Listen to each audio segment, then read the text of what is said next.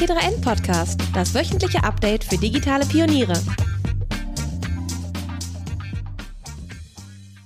Herzlich willkommen zur neuen Folge vom T3N Podcast. Ich bin Stella und heute ist Armin Rott bei mir zu Gast. Er ist Professor für VWL an der Universität Hamburg und wissenschaftlicher Leiter der Hamburg Media School. Jetzt fragt ihr euch vielleicht, warum er bei T3N zu Gast ist. Wir wollen über das Thema Karriere sprechen. Aber erstmal möchte ich von Ihnen wissen, Herr Rott, was wollten Sie eigentlich als Kind werden? Also die Erinnerung an die eigenen Berufswünsche ist ja sehr stark durch das geprägt, was die Eltern einem erzählen, was man werden wollte. In meinem Fall weiß ich es aber ganz genau, ich wollte Kinderzauberer werden. Ich habe im Kindergarten jemand gesehen, der gezaubert hat und das wollte ich auch können. Hat Sie einfach die ganze Magie daran fasziniert? Nee, im ersten Moment und im Nachhinein kann man ja drüber nachdenken, was einen daran fasziniert hat, fand ich das halt, dass andere Leute zu verblüffen, fand ich gut. Ich habe dann aber gemerkt, dass ich eigentlich gar nicht Zauberer werden wollte, sondern ich wollte zaubern können. Und das ist ein Unterschied, ob man sozusagen sich irgendwas vornimmt, was zu lernen oder ob man was sein möchte. Und dann habe ich festgestellt, dass ich kein besonders guter nicht, nicht besonders gut gezaubert habe, weil ich keine Nerven hatte. Ich wollte meine Tricks immer vorher verraten. Also ich war eigentlich ungeeignet als Zauberer. Aber ich glaube, da Leuten sozusagen irgendwas vorführen und ähm, letztlich beibringen, das war wahrscheinlich früh angelegt. Aber tatsächlich mehr so, dass ich dann anderen Leuten die Tricks erklären und beibringen wollte. Also ich bin eigentlich eher Zauberlehrer, wollte ich am Ende werden. Und genau darüber sprechen wir ja heute auch, über den Wunsch, etwas zu machen und dann vielleicht festzustellen, nee, das will ich gar nicht machen, aber ich will was in die Richtung machen. Sie sind jetzt im Bereich Medien gelandet. Wie sind Sie da hingekommen? Also ich bin, habe Volkswirtschaftslehre studiert, wahrscheinlich auch, um mich möglichst weit weg von meinen Eltern zu positionieren. Also mein Vater war Journalist, insofern äh, nicht ganz äh, abwegig, aber das konnte ich ja dann auf keinen Fall werden. Und dann habe ich mich halt für ganz was anderes interessiert und das war Volkswirtschaftslehre. Und dann habe ich aber im Rahmen meiner Promotion plötzlich jemanden kennengelernt, der zu einem interessanten Thema in der Medienökonomie geforscht hat. Und da hat mich ein Thema gepackt und so bin ich quasi über die Ökonomie äh, zu den Medien gekommen, allerdings auch wirklich sehr stark die ökonomische Seite der Medien und nicht die produzierende journalistische Seite. Sie haben gerade gesagt, Sie haben jemanden kennengelernt. Also haben Sie angefangen, sich ein Netzwerk aufzubauen. Ja, nicht willentlich und wissentlich. Also ich habe den halt getroffen und der hat halt gesagt, ich bin auch noch hier und schau mal, hier gibt's Daten und es ist aber tatsächlich so, dass das sehr seither ein guter Freund von mir ist und wahrscheinlich der einzige, den ich auch um beruflichen Rat noch anrufen würde. Aber das ursprüngliche Interesse war ein fachliches und nicht der Wille, jetzt unbedingt jemanden kennenzulernen, der mich weiterbringt, sondern tatsächlich, der war mir sympathisch und das Thema hat gepasst. Das Thema Netzwerk ist ja gerade aktuell ein riesengroßes. Also online zum Beispiel bei LinkedIn heißt es ja immer, vernetz dich hier, lern wen kennen. Sie haben jetzt beschrieben, Sie fanden den einfach auch fachlich interessant, sympathisch, sind so ins Gespräch gekommen. Funktioniert das heute auch noch so oder muss ich willkürlich bei LinkedIn schauen, oh, das könnte passen, der wird jetzt mal geedit? Ich würde sagen, das hängt davon ab, was man sucht und wer man ist und in welcher Lebensphase man steckt. Ich meine, in einer bestimmten Phase kann man ja heute niemandem mehr empfehlen, den Partner oder die Partnerin fürs Leben in einer Bar zu suchen. Also da gibt es ja Dating-Apps, habe ich gehört. Wenn Sie aber jemanden gefunden haben fürs Leben, dann können Sie die App vielleicht auch wieder löschen. Und so würde ich es auch beim, bei der Vernetzung halten. Wenn man halt in einer frühen Phase ist und noch nicht genau weiß, wo man eigentlich hin will und viele Gelegenheiten sucht, dann scheint mir das eine sehr gute Möglichkeit zu sein, da Leuten zu folgen, vielleicht auch Vorbilder zu finden, vielleicht sogar jemand, der einem Ratschläge gibt. Ich glaube, dass das mit laufender Karriere ein bisschen abnimmt, weil auch dieses ähm, Motiv der Selbstdarstellung, das da ja häufig dominiert, in den Hintergrund rückt. Man hat es dann auch nicht mehr so nötig, da irgendwie zu flexen, zu sich in, in, ins rechte Licht zu rücken. Ähm, und dann endet man halt im Nirvana-Zustand, den ich erreicht habe, wo man auf keinem sozialen Netzwerk ist und ähm, sich eigentlich auch nicht mehr dafür so sehr interessieren muss, was da in der Breite passiert, weil man halt in der Tiefe sehr viel mehr Kontakte hat, die einem wertvoll sind. Sie haben sich also schon Netzwerk aufgebaut. Wenn ich jetzt vielleicht gerade aus dem Studium gefallen bin, das erste Jahr gearbeitet habe oder noch nicht mal das und sehe bei LinkedIn, oh Gott, es sind ganz viele Menschen oder vielleicht auch gar nicht bei LinkedIn, sondern wirklich im realen Leben draußen. Wie gehe ich mit sowas um? Traue ich da meinem Gefühl? Sie haben das ja gerade nochmal angesprochen, fachlich, sympathisch. Wie kann ich vielleicht auch kurz den Fokus erst auf mich legen und sagen, gut, das kann ich, das weiß ich, die Leute sind für mich mhm. interessant. Also wenn ich sage, ich habe selber jemanden gefunden, der mir Ratschläge gibt, dann nicht deshalb, weil er die Welt so gut kennt oder weil er, weil er die Berufe, die möglichen oder die Chancen, die ich wahrnehmen möchte, so gut kennt, sondern weil er mich besonders gut kennt. Und ähm, deshalb würde ich sagen, erstmal nicht aus der Ruhe bringen lassen von diesen ganzen Leuten, die da draußen irgendwie äh, in allen Tonarten flöten und äh, alles Mögliche sagen, sondern vielleicht im ersten Schritt sich auf sich selber ein bisschen besinnen, denn das, was wir da mit uns rumtragen, das tragen wir das ganze Leben mit uns rum. Und wenn wir nicht klar benennen können, wer wir eigentlich sind, dann wird es auch schwierig zu schauen, was suche ich eigentlich. Und natürlich ist das ganze Leben Suchen danach, wer bin ich und was will ich. Aber man kann ganz einfach damit anfangen, weil diese hart verdrahteten Dinge, die die Persönlichkeit ausmachen, die sind wahrscheinlich schon im Kindergarten, damals reflektiert man das natürlich nicht so, aber angelegt weil sie hart verdrahtet sind. Also die Sachen wie Persönlichkeitsmerkmale, Werte, die man hat, ein großer Teil davon, das sagt jedenfalls die Forschung, ist ziemlich festgelegt und man kann dann natürlich übers Leben daran an diesen Reglern so ein bisschen rumfummeln und versuchen, ein bisschen extrovertierter zu werden oder ein bisschen organisierter, aber viele von den Dingen sind schon sehr stark angelegt. Und einmal zu wissen, ja, wer bin ich und was kann ich, ist wahrscheinlich hilfreicher, als ständig zu gucken, was gibt's da draußen. Und ja, ein Ratschlag, den ich meinen ähm, Studierenden dann häufig geben kann, ist, dass ähm, man sich da nicht so sehr von seinen Interessen und Neigungen leiten lassen sollte, weil die sind im Zweifel, also ich meine, wie viele Leute machen mit Zauberei ihr Geld? Ne? Also ja, das fand ich irgendwie witzig, aber die Fähigkeit sozusagen andere Leute zu begeistern, die dahinter steckt oder das Interesse daran, irgendwie neugierig zu sein, wie funktioniert ein Zaubertrick, das ist ja eigentlich das, was einen das ganze Leben begleiten wird und das benennen zu können ist, glaube ich, entscheidender, als jetzt äh, viele Leute zu treffen, die dann, wo man dann immer hofft, dass der eine Mentor, die eine Mentorin dabei ist, die dann wie Yoda einen an der Hand nimmt und irgendwie zeigt, wie es funktioniert. So ist das jedenfalls, glaube ich, nicht. Sie haben es gerade angesprochen, das Thema Mentorin oder Mentorship gibt es ja in vielen Facetten. Wie stehen Sie dazu? Brauche ich einen Mentor, wenn ich erfolgreich sein will? Also ich würde dem oder der sehr misstrauen. Wenn eine Person all das für einen selber machen kann, die muss ja irgendwie ähm, anders sein. Also wie gesagt, einen guten Freund oder eine gute Freundin, die einen persönlich sehr gut kennt, ist vielleicht in der Hinsicht und vor allen Dingen auch ohne Neid und ohne, ohne sich selber da ständig in dieses, in dieses Verhältnis zu drängeln, ist wahrscheinlich nützlicher als ein Mentor. Ich würde immer empfehlen, äh, statt Mentoren Berater suchen. Ganz viele Berater ähm, und noch viel mehr Vorbilder, weil damit bekommt man einfach eine große Bandbreite an Dingen, die einem dann gemäß sind. Also wenn man jemanden findet, wo man so denkt, Mensch, so wäre ich, dann kann das für einen kleinen Teilaspekt so sein. Ähm, und das reicht ja dann auch, wenn man in der Hinsicht so sein möchte wie XY. Ich kann zwei Beispiele von mir sagen. Ich hatte einen akademischen Lehrer, der rhetorisch sehr gewandt war. Also eine äh, Disziplin, in der ich Perfektion nie erreichen werde. Aber der war halt so gut da drin, ähm, auch vor Publikum, äh, rhetorisch ich, ja, geschliffen, die äh, Sätze zu Ende zu bringen, dass ich das sehr bewundert habe. Das habe ich mir da abschauen können. Jemand anders, anderer Kollege, ähm, war sehr in sich ruhend und hat mir gezeigt, dass man auch gegen Ende seiner Karriere noch sehr ähm, neugierig sein kann. Das war was, was ich mir dort abschauen konnte. Oder ähm, von meinen Studierenden schaue ich mir was ab. Also äh, vielleicht hier dem einen oder anderen bekannt, Philipp Westermeier, einer meiner Studenten. Natürlich kann ich mir anschauen, wie hat der das gemacht, wie hat er sein äh, Business hochgezogen, da lerne ich ganz viel davon. Aber möchte ich sein wie er, brauche ich ihn als Mentor? Wahrscheinlich nicht, weil es reicht mir schon aus, in diesen drei Dimensionen mir was abzuschauen. Deshalb suche dir Vorbilder, misstraue Mentoren.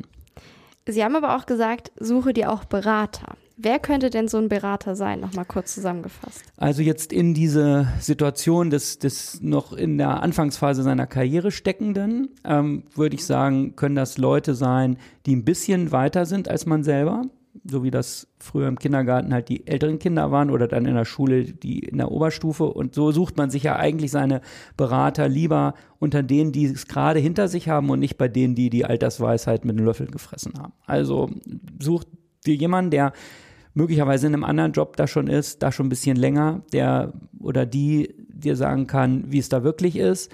Das wäre ein Ratgeber, den ich trauen würde. Ähm, das machen die meisten Leute ja auch intuitiv so. Und dann schau unter denjenigen, die du bewunderst, ob nicht da auch jemand dabei sein könnte, der, der, den man ganz explizit ansprechen kann. Ich glaube nämlich zu der Frage davor nochmal, was ähm, ist mit dem Netzwerk, wie baue ich mir ein Netzwerk? Ich glaube, die meisten Leute unterschätzen, dass sie schon ein sehr großes Netzwerk haben. Deshalb wäre mein Ratschlag da nicht, baue dir ein Netzwerk, sondern nutze dein Netzwerk, das du schon hast. Wenn man darüber nachdenkt, welche Lehrer man hatte, die einem wohlgesonnen waren, die einen vielleicht besser kennengelernt haben von einer Außensicht, die man fragen könnte, ähm, wie hast du mich denn wahrgenommen? Die Professorin, die im Seminar äh, einen ermutigenden Kommentar gemacht hat, zu fragen, wie sehen Sie denn das? Das wäre ein Ratgeber, den würde ich trauen. Ähm, alle Menschen, die es gut mit einem meinen, sind Ratgeber, sogar die Eltern. So ein Ratgeber oder Berater sind ja auch Sie für Ihre Studierenden. Was hat Sie dazu gemacht? Ja, ich weiß nicht. Das bin ich ja nur im Nebenjob geworden und wahrscheinlich auch ziemlich dilettantisch gemessen an den vielen Coaches, die heute in Life Coach oder Business Coach äh, Ausbildungen groß gemacht werden. Ähm, also ich hatte ja das große Glück, sehr früh in meiner Karriere an der Hamburg Media School diese Schulgründung mitmachen zu dürfen und konnte dort über weite Teile einen Studiengang bauen, der so meiner Persönlichkeit und meinen Werten sehr gemäß war. Und ähm, der hat dann auch Menschen angezogen, die wahrscheinlich in der Hinsicht ähnliche Ziele hatten. Also in den Medien mit einem gewissen Interesse an den Inhalten, aber auch ökonomisch dort erfolgreich zu sein. Und so kommt es halt, dass das natürlich eine Auswahl an Menschen ist, die, denen ich eher Tipps geben kann, als jemand, der, sagen wir mal, aus dem technischen Bereich kommt oder aus dem künstlerischen Bereich. Also Leute, die halt mit Medienmanagement was zu tun haben, denen konnte ich, glaube ich, Tipps geben. Aber wie ich es eben schon offenbart habe, ich habe fast mehr von denen gelernt als äh, sie von mir, weil ich schaue mir deren Karrieren an und freue mich über jedes Gespräch, ähm, das ich mit denen führen kann, wo ich halt sehe, was ist heute los und viele von diesen ja, Erfahrungen anderer kann ich halt wahrscheinlich filtern und durch auch so ein paar wissenschaftlich theoretische Modelle sortieren und damit äh, Hilfe sein. An der Media School sind es jetzt wahrscheinlich so um die 400 Karrieren, die ich da so im Auge habe. Dazu brauche ich gar nicht LinkedIn, sondern die Zufälligkeit der Anrufe, die mich erreichen. Das qualifiziert mich. Und einige darunter haben wie es irgendjemand freundlicherweise mal formuliert hat, äh, einige sehr gute Karrieren und einige außergewöhnliche. Und ähm, auch die, die auf den ersten Blick nicht so außergewöhnlich wirken, sind häufig solche, wo man halt eine sehr, sehr tiefe Zufriedenheit beobachtet. Und an denen kann man sich ja auch viel abschauen. Tiefe Zufriedenheit, wo Sie das jetzt gerade angesprochen haben brauche ich dafür eine herausragende Karriere? Also Philipp Westermeier hatten Sie auch angesprochen, ist natürlich jemand, der ist in der Medienbranche im Marketing sehr bekannt. Könnte ich mir vorstellen, ist vielleicht auch für viele, die gerade zuhören, ein Vorbild. Ist das mein Ziel oder ist es vielleicht viel individueller? Auch da würde ich sagen, es gibt ja Etappenziele im Leben. Und ähm, für diese Etappenziele ist es auch gut, einzelne Vorbilder zu haben. Aber wenn es halt so in alten Sowjetzeiten fünf Jahrespläne gab, dann ist das für eine konkrete Karrieregestaltung aus meiner Sicht ein bisschen zu lang, aber für eine Lebensplanung zu kurz. Also viele der Dinge, die man in der Karriere angeht, brauchen halt eine gewisse Zeit und die im Auge zu haben und dann zu schauen, was brauche ich jetzt für diesen jeweiligen ähm, Abschnitt an, an Inspiration, an Wissen, an Fähigkeiten, an Erfahrungen, an Gelegenheiten und an Kontakten. Das ist die Kunst, dass man halt sozusagen das Große nicht aus dem Auge verliert, ohne das vielleicht zu kennen, das Große. Denn das ist ja so ein bisschen so wie eine, wie eine so eine Dampferfahrt, Dampfer, so eine Containerschifffahrt aufs weite Meer, ohne ganz genau zu wissen, wo man landet und trotzdem die Gewissheit spüren sollte, dass da mal was Gutes draus wird. Lassen Sie uns das nochmal konkreter machen. Wie kann ich mir denn dann Ziele definieren? Sagen Sie zwei Jahresziele setzen oder?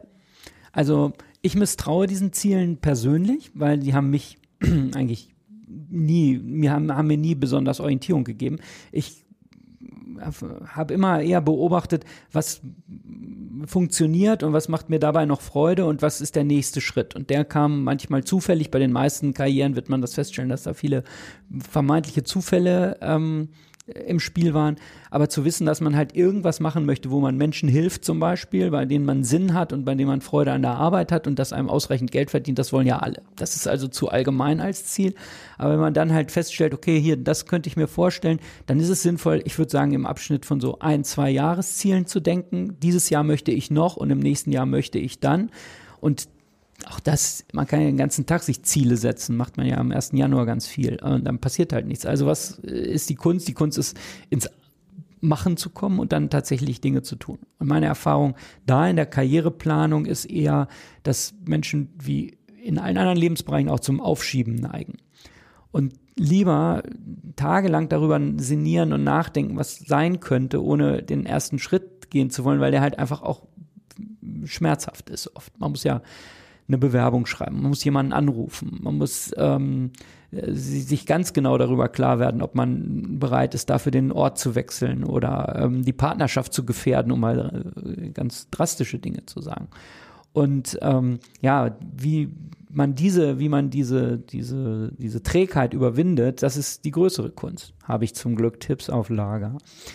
Die möchte ich gerne hören. Also, ähm, natürlich ist es so, mein, mein, meine Metapher wäre halt an äh, auf der auf dem Schützenfest äh, sieht man halt an kommt man an einer Losbude vorbei und es gibt halt diese Leute, die dann da über den großen Hauptgewinn träumen. Ja, da oben ist irgendwie ein rosa Elefant und ein Delfin und welchen möchte ich dann an einer Losbude gewinnen und dann gibt's halt die Leute, die die ganze Zeit vor dieser Losbude stehen und dann immer überlegen, ach, vielleicht doch der Delfin oder vielleicht, aber es, die, die Auswahl stellt sich ja gar nicht. Also man muss schon mal einmal in diese Lostrommel gegriffen haben und dazu muss man halt auch mal ein bisschen Geld locker gemacht haben jetzt in der Übertragung, also man muss ja erstmal was investieren und dann muss man äh, irgendwas tun, damit sich überhaupt ein konkretes Angebot realisiert. Und nach meiner Erfahrung ist es so wie beim Sport, wenn Sie so einen, so Sport-Buddy haben, Sie brauchen so einen Karriere-Buddy.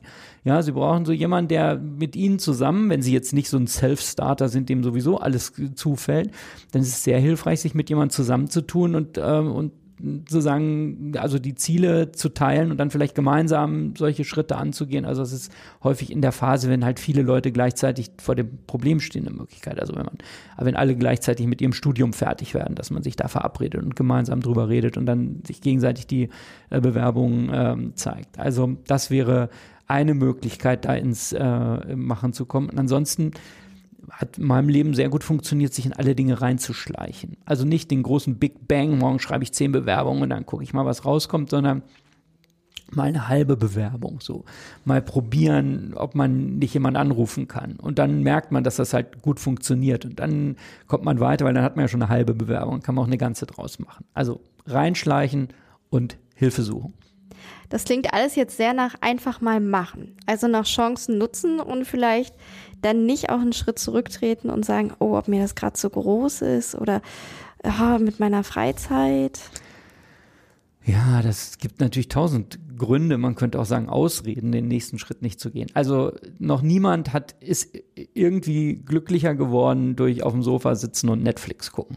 Also ist mir kein Fall bekannt. Also irgendwann muss man sich schon aufraffen. Aber ähm, die Frage auch da, was ja, wenn man jung ist, nicht, was man nicht so sieht, ist, dass es halt doch eher ein Marathon ist, den man da absolviert, als ein Kurzsprint. Und, und sich auf den vorzubereiten und ähm, ja in irgendeiner Weise zu wissen, wie man da auch die Puste behält über die lange Strecke, das unterschätzt man natürlich.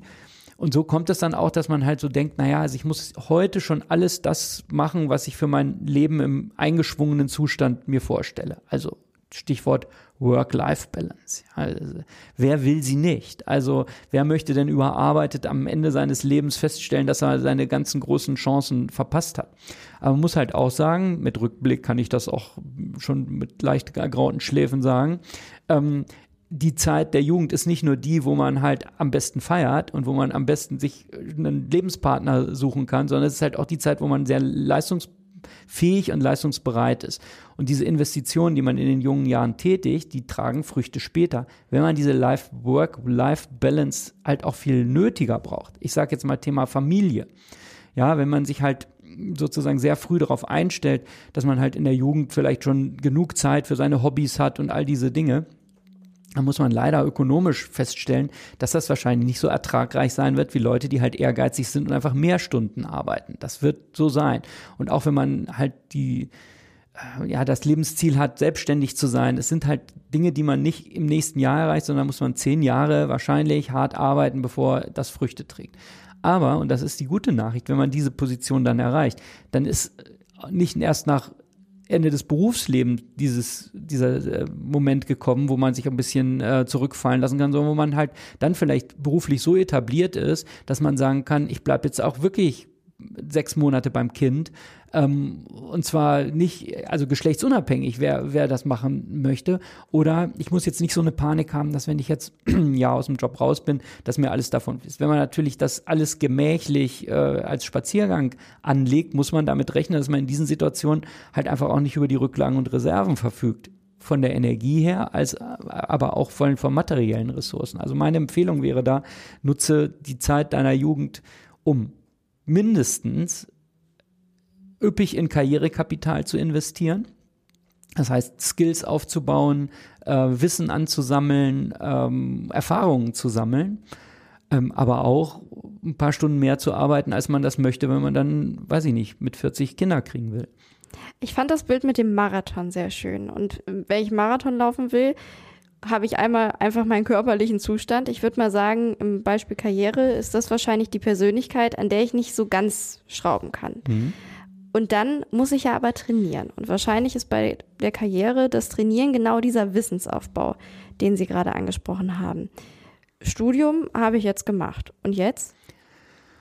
Ja, also jetzt möchte ich nicht sozusagen die Höchststrafe des lebenslangen Lernens hier beschwören, aber es ist tatsächlich, also hört sich immer so ein bisschen an wie lebenslang äh, im Knast sitzen.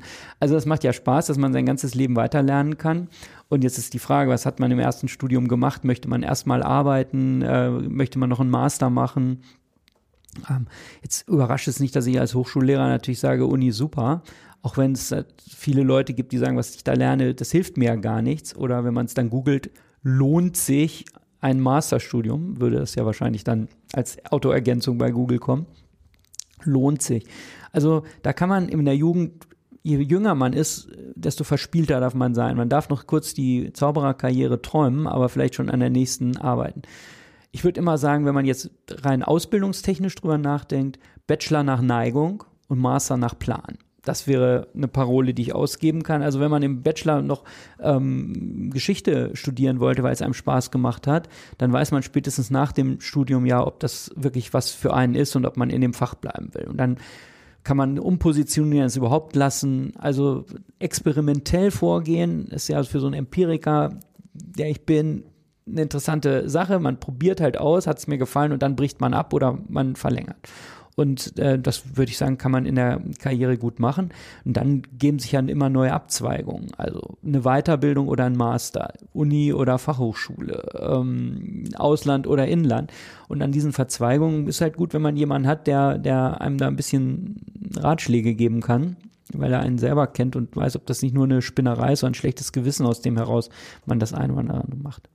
Aber ich würde sagen, die häufigsten Fehler, die ich sehe, ist, dass Leute Wissen aufbauen wollen, das zu konkret ist. Ja, dass man halt sagt, weil man halt denkt, das ist jetzt ein Mon wenn ich heute was lerne, ist es Mon muss es Montag nützlich sein auf meinem Job. Das ist natürlich kurzfristig auch schön, aber mittel- und langfristig braucht man Skills und Wissen, die halt nicht so schnell verfallen. Das ist in unserer Zeit natürlich nicht mehr so einfach, das aufzubauen, aber wenn, man, wenn ich mich richtig alt machen will, dann erzähle ich halt, mit welchen Kom äh, Computerprogrammiersprachen ich angefangen habe. Wenn hier irgendjemand noch äh, äh, Fortran kennt oder COBOL oder mit D-Base programmiert hat, da ja, weiß man, wie alt man geworden ist. Das war kein sehr robustes Wissen. Also ähm, dagegen eine Fertigkeit aufzubauen, vor Leuten zu sprechen oder Argumente zu formulieren oder Smalltalk zu machen. Ich glaube, einer der unterschätztesten, äh, wenn es sowas gibt, äh, Skills ist es halt, mit Leuten ins Gespräch zu kommen, das Interesse zu halten und äh, sich auf Menschen einzulassen. Das trainiert ja kaum jemand, obwohl es wahrscheinlich für die meisten wichtigen Leute eine ganz, ganz essentielle Fähigkeit ist. Die lernt man auch nicht an der Uni. Aber also nicht so schnell verfallendes Wissen aufbauen, und im Können Erfahrungen sammeln, die halt auch möglichst lange halten. Sie hatten jetzt auch gerade angesprochen, ruhig mal ausprobieren. Man kann es ja auch abbrechen. Klar, aber wenn ich jetzt zum Beispiel zweimal ausprobiert habe und beim dritten Mal auch denke, naja, hm, war jetzt wieder nicht so der Studiengang oder die Fachrichtung, ab wann sollte ich denn da mal vielleicht auch einen Punkt ziehen oder ja. muss ich das gar nicht? Doch, also ich glaube, es ist ja, äh, die, diese Unzufriedenheit kommt ja nicht durch, nur durch den Job, der schlecht ist, sondern es kommt ja im Abgleich zu den Erwartungen dazu. Und ich glaube, dass es heute ähm, tatsächlich anders als früher die Möglichkeiten, die man hat und die Versuchungen und die, die vielen Dinge, die dort um einen rum lauern, so viel attraktiver scheinen müssen als das, was man gerade macht, dass man immer denkt, man hat irgendwie die, das vertrocknete Gras auf seiner Seite und da drüben ist alles schön satt und grün so. Und deshalb sage ich halt Tinder löschen. Wenn man halt irgendwas gefunden hat, erstmal auf Zeit sich auf Dinge auch einlassen, weil das größte Missverständnis, und das ist also in der Forschung sehr gut belegt, ist, dass man den einen Job findet, der einem Spaß macht und den kann man dann halt machen und dann muss man nie wieder arbeiten, weil es halt so einen Riesenspaß macht.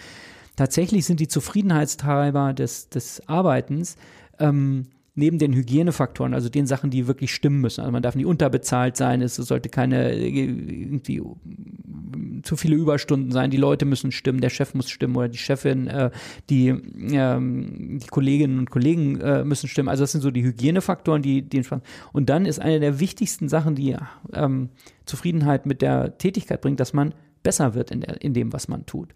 Und wenn man sich halt ständig auf Neues äh, einlassen möchte, wird man halt in keiner dieser Disziplinen besser, die man jemals hat. Also die Kunst besteht darin, so lange äh, an einer Sache dran zu bleiben, bis man halt diesen Dopaminkick bekommt, den man bekommt, wenn man halt plötzlich irgendwas kann, was man vorher nicht konnte. Und das ist eine Sache, die, auf die kann man sich, da braucht man zwar auch immer mehr davon, also man möchte dann immer mehr lernen, aber wenn man das irgendwo entdeckt, dass man merkt, das konnte ich am Anfang noch nicht, jetzt kann ich's, dann kann man natürlich sagen, okay, ich langweile mich damit oder das ist unethisch, was ich hier vorfinde. Das wären so Abbruchkriterien. Aber ansonsten einfach mal dranbleiben und ein bisschen Hartnäckigkeit zeigen, weil das lohnt sich. Das ist ja dann aber schon sehr gezielter Wissensaufbau auch. Woher weiß ich denn, dass ich das Wissen, was ich da gerade aufbaue, dass das eben nicht von kurzer Dauer ist, sondern nachhaltig? Ja, das muss man vielleicht gar nicht wissen. Also, weil man gleicht ja die Erwartungen auch mit dem ab, was man gut kann. Und wenn es irgendwas ist, was man gut kann oder in dem man gut ist, dann ist es schon mal das erste Kriterium. Ich würde sagen, es gibt dann so drei oder vier Sachen, die man checken müsste. Die nächste Sache, die ich prüfen würde, ist es ausreichend knapp. Ja, weil nur dann wird es gut bezahlt. Also wenn man irgendwas kann, was jeder kann, ist es halt irgendwie nicht so hilfreich. Ähm, ja, es sollte einem äh, mit seinen persönlichen äh, Neigungen dementsprechend und ähm, ja, für viele Leute ist es halt auch tatsächlich wichtig, dass man da langfristig einen Sinn drin sieht. Aber vorhin war ja die Frage, fürs Lebensglück muss man erfolgreich sein. Also das relativiert sich natürlich in jeder Lebensphase nochmal neu, aber ganz sicher ist, dass es nicht nur der berufliche Erfolg ist, der einen glücklich macht. Und man kann ja viele der Dinge, die man im Job sucht, eigentlich in seinem privaten Umfeld genauso gut erreichen. Also wenn ich auf dem Kindergeburtstag Kindern was vorzaubere, muss ich halt nicht meine ganze Karriere auf Kinderzauberei auslegen. Ich komme immer wieder zu diesem, zu diesem forcierten Beispiel zurück. Vielleicht sollte ich es doch noch machen. Aber ähm, genau das Gleiche, wenn man halt glaubt, man muss äh, totale Erfüllung mit, mit seinen Hobbys im Job finden, das ist nicht realistisch. Ist doch schön, wenn man einen Job hat, der vielleicht genug Geld abwirft, dass man sich dann irgendwie seinen Hobbys auch noch widmen kann. Insbesondere wenn man halt feststellt, dass halt sehr viele Leute gerne Gitarre spielen oder äh, gerne ähm, Serien gucken. Das alleine der Umstand, dass es einem Spaß macht, ist leider kein Kriterium dafür, dass es nachher eine auskömmliche Lebensunterhalt sichert. Da muss ich mal so väterlich werden. Spaß allein, es gibt ja auch immer Rückschläge. Auch wenn ich jetzt zum Beispiel einen Job gefunden habe, der mir Spaß macht, mhm. ich werde immer besser, wie Sie das gerade beschrieben haben, fuchs mich da richtig rein, habe Erfolge. Und dann gibt es einen Dämpfer, so einen Rückschlag. Ja. Wie gehe ich damit um? Also erstmal wieder Check ins persönliche Inventar der Persönlichkeitsmerkmale. Da gibt es einen Punkt halt, wie resilient bin ich. Ähm, bin ich jemand, der schnell mit so einem Rückschlag fertig wird oder bin ich eine beleidigte Leberwurst, die daran jetzt ewig lange laboriert? Man denkt ja bei diesen Persönlichkeitsmerkmalen immer, das eine ist besser als das andere. Klar äh, scheint es so zu sein, dass es besser ist, wenn man da mit so einem Rückschlag schnell fertig wird. Es sind aber auch die Leute, die vielleicht ein bisschen empathielos durchs Leben gehen und die sensibleren, die halt auch sich auf andere einstellen können, das sind dann vielleicht auch die, die halt lange an so einem Rückschlag laborieren. Also erstmal für sich erkennen, neige ich dazu, solche Rückschläge sehr persönlich zu nehmen und mich lange mit denen auseinanderzusetzen. Und wenn das der Fall ist, dann reicht es häufig auch, ist einer der Hacks, die meine Studierenden besonders schätzen, äh, das äh, sogenannte Rumpelstilzchen-Prinzip. Ähm, Märchen vom Rumpelstilzchen ist ja bekannt, Backen, Braun, Kinderklauen so ungefähr, ein bisschen merkwürdig. Aber was heißt es eigentlich? Es heißt, wenn man das Böse beim Namen nennt, dann verschwindet es schon aus der. Also wenn man für sich selber sagt, ich bin kein Typ, der sehr leicht mit Rückschlägen fertig wird, dann hilft es schon mal, überhaupt das Problem zu benennen. Und dann muss man leider so einen ganz plumpen Tipp geben, nicht entmutigen lassen. Weil es umgekehrt, wenn man genau hinhört, auch die ermutigenden äh, Dinge gibt, die man dann auf gleiche Art und Weise symmetrisch verfolgen sollte. Wenn jemand also sagt, Mensch, das hast du aber gut gemacht, dann muss man halt zuhören, dass das vielleicht irgendwas ist, was in den Augen anderer sehr gut funktioniert. Also sehr viel mehr, als ich klar machen, dass das wahrscheinlich nicht der, der letzte ist. Dann gibt es natürlich die Sachen, die wahrscheinlich irgendein Paartherapeut besser sagen könnte, aber ähm, das ist nicht das Einzige, was kann im schlimmsten Fall passieren. Ähm, das hat nichts mit dir persönlich zu tun. Häufig ist es ja so, dass man dann so, ein, wenn man dazu neigt, eben ähm, Sachen äh, leicht kränkbar zu sein, so heißt das ja auch, ähm, dass man denkt, das hat, ist, hat mit meiner Persönlichkeit zu tun. Das ist es meistens nicht. Es geht ja meistens, das ist misslungen, aber ich kann auch aus meiner persönlichen Karriere Momente äh, nennen, wo ich wirklich am Boden war, ich es auch unterschätzt habe, aus denen ich dann sehr viel gelernt habe. Ich würde gerne einmal auf die Persönlichkeitssachen eingehen, weil die haben Sie schon mehrmals angesprochen. Was sind denn diese Merkmale? Wo finde ich die? Also es gibt so ein, ich behelfe mich da, ich bin kein Psychologe, aber wir haben in der VWL ja auch verhaltensökonomische Ansätze und da müssen wir halt besser verstehen als den Homo economicus, der alles nur rational macht. Warum, was treibt Menschen? Und da gibt es so ein Modell, das heißt Big Five oder auch Ocean Modell, das kann man googeln. Manche ergänzen es noch um eine sechste Eigenschaft und ich kriege sie meistens nicht so aus dem Kopf alle hin, aber es ist Offenheit, ist das erste. Also sind sie neugierig, wissbegierig oder wollen sie lieber Sachen bewahren? Ähm, es ist äh, Extrovertiertheit, also bin ich derjenige, der auf die Rampe will oder setze ich mich lieber hinten in die Vorlesung? Ähm, das ist ähm, Neurotizismus, also wie, wie stark äh, kränken mich Dinge oder wie resilient bin ich? Habe ich jetzt schon fünf? Naja, also es sind, gibt diese, diese Merkmale, bei denen ja, also man schnell merkt von sich selber, aha, das bin ich. Und da gibt es auch Selbsttests, die man im Internet machen kann, wenn man es so, so genau wissen will. Es gibt noch eine, eine sechste Dimension, die finde ich einfach nur kurios, weil sie wird nicht so oft genannt, vielleicht ist sie ja nicht so stabil in so vielen Studien benutzt. Das ist ähm, Honesty and Humility, also Ehrlichkeit und Bescheidenheit. Und während man bei diesen anderen fünf immer auch was Positives an der jeweils anderen Seite sehen kann. Also wie gesagt, die leicht kränkbaren sind auch die häufig empathischeren, die sich zuneigen. Die Introvertierten sind häufig auch die reflektierteren und es ist nicht immer besser, das eine oder das andere zu sein. Nur in dieser sechsten Dimension scheint es so zu sein, dass man diesen Leuten eher aus dem Weg gehen sollte, weil Leute, die einen, und das ist vielleicht auch ein Karrieretipp, die es nicht gut mit einem meinen, die halt nicht ehrlich waren oder die halt immer nur äh, sich selber und, und in einer unbescheidenen Art also so narzisstische äh, Tendenzen haben, da scheint es nicht viel Positives dran zu finden gegeben. Also dem würde ich eher aus dem Weg gehen, wenn Sie Chef oder eine Chefin haben, die halt in dieser Dimension sehr hoch lädt, wo Sie merken, ups, die haben mich jetzt angelogen und Sie selber sind aber auf, auf einer anderen, es kommt ja auch, gibt ja auch Leute, die mit so einer Listigkeit durchs Leben kommen. Wenn Ihnen wichtig ist, dass Leute ehrlich mit Ihnen umgehen, dann Abstand. Mit allen anderen kommt man schon irgendwie klar. Also sollte ich mich dann schon einmal vielleicht einfach auf dieser Skala selbst auch mal verorten für mich. Das ist nichts, wo ich dann die Berater hinzuziehe und nee, frage, also, wie seht ihr mich? Ja, das ist so, ich vermute in den Leuten, die das professionell angehen, dass man mit der einen oder anderen Selbsteinschätzungstest erstmal anfängt. Das ist ja auch ein Geschäft. Kann man gibt auch so kommerzielle Tools, die das können und, und, und so Lebensberater oder, oder Karriereberater. Ich fand das für mich immer eine, eine, ein bisschen zu viel, aber auch weil ich gerne hinter die Kulissen schaue und wissen will, wie der Zaubertrick funktioniert, ähm, habe ich mir halt diese, diese Inventare, die da, also diese, diese Fragen, die da gestellt werden, mal angeschaut. Und ich kann das für mich ganz gut sagen. Man kennt sich dann ja irgendwann auch und ich wüsste halt, ich brauchte jetzt niemanden, der mir das nochmal wissenschaftlich bestätigt. Und ähm, das ähm, da, da zu lange in sich reinzuforschen, das ist auch nichts, weil dann äh, neigt man ja zum Grübeln und denkt sich, äh, wie muss ich sein und so. Ich fand für mich überraschend, dass in jenseits der Persönlichkeit halt noch eine zweite Ebene es gibt und das sind diese Werte. Dass halt Menschen, das habe ich erst sehr spät im Leben kapiert, dass Menschen sehr unterschiedliche Werte haben können hinsichtlich so Dingen, die ich für selbstverständlich gehalten habe. Ähm, und da gibt es mindestens 29 verschiedene. Also ein israelischer Forscher Schwarz hat das irgendwann mal auch äh, äh, alles sehr, sehr feingliedrig aufgeführt, aber die kann man verdichten zu großen Dimensionen. Und eine davon ist, geht es eher um mich oder möchte ich auch anderen was helfen. Also Leute, die halt sehr auf sich selbst, auf Selbstoptimierung und nach innen gerichtet sind. Ja, Leute, die halt im Fitnessstudio sich aufpumpen, da hat ja sonst keiner was davon. Ja, das sind halt andere Leute als diejenigen, die halt irgendwie im Pflegeberuf gehen, obwohl es gibt natürlich Pfleger und Pflegerinnen, die sich, die auch im Fitnessstudio sind. Also die, das ist jetzt zu schemenhaft. Aber dieses, geht's nur um mich oder ist mein Bedürfnis, auch anderen irgendwas zu geben.